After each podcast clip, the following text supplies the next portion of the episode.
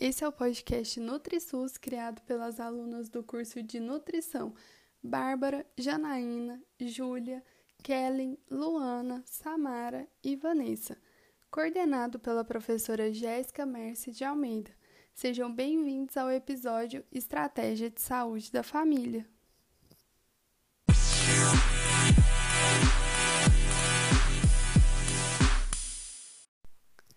Nesse episódio, nós vamos juntos entender melhor sobre as características da estratégia de saúde da família e vamos ouvir também de um especialista no assunto sobre suas vivências como um agente comunitário.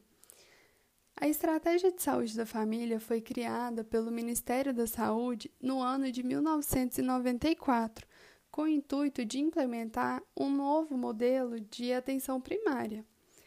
Na atenção primária, os profissionais de saúde, eles esperam que a população procure uma unidade de saúde para um atendimento.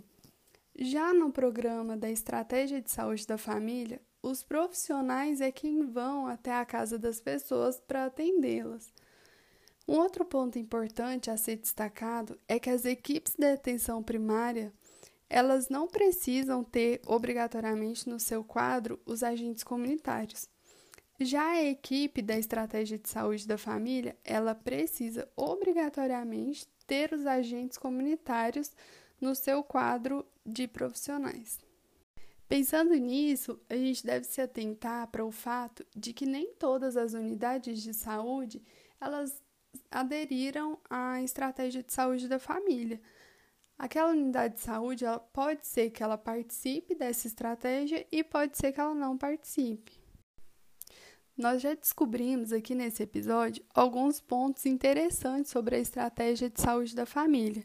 Agora chegou a hora da gente entender qual que é o real objetivo desse programa e o que, que é feito na prática para que esses objetivos sejam alcançados.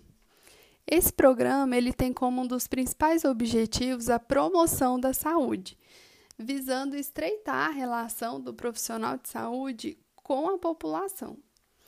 Para que isso aconteça, cada equipe cuida de um território específico, porque assim a, a equipe que atende aquele território ela passa a conhecer muito bem as especificidades das pessoas daquela área.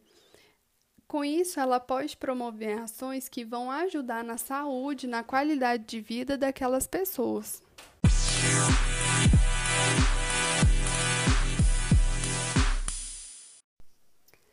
Agora eu quero convidar aqui a Bárbara, que exerce a função de agente comunitário em uma unidade de saúde que coloca em prática a estratégia de saúde da família.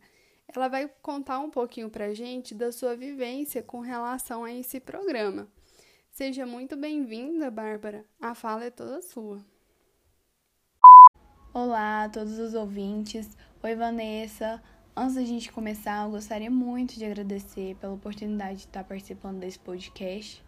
Vou fazer uma breve apresentação. Meu nome é Bárbara. Como a Vanessa já falou, eu exerço a função de agente comunitário e trabalho aí com estratégia de saúde da família. Bárbara, a equipe na qual você faz parte, ela é formada apenas por médicos e enfermeiros? Bom, na verdade, uma equipe da estratégia de saúde da família precisa obrigatoriamente ser formada por médico, de preferência especialista em saúde da família, enfermeiro, também de, pre de preferência especialista em saúde da família, auxiliar ou técnico de enfermagem e agente comunitário. Ou seja, né, ela vai ser sempre uma equipe multidisciplinar. Realmente, ter uma equipe multidisciplinar faz mesmo toda a diferença, né?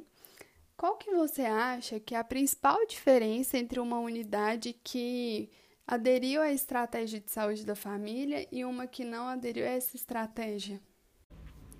Eu percebo inúmeras diferenças, mas para mim a principal é a que faz com que esse programa seja tão incrível como é é que não se trata de um atendimento comum, de um atendimento automatizado.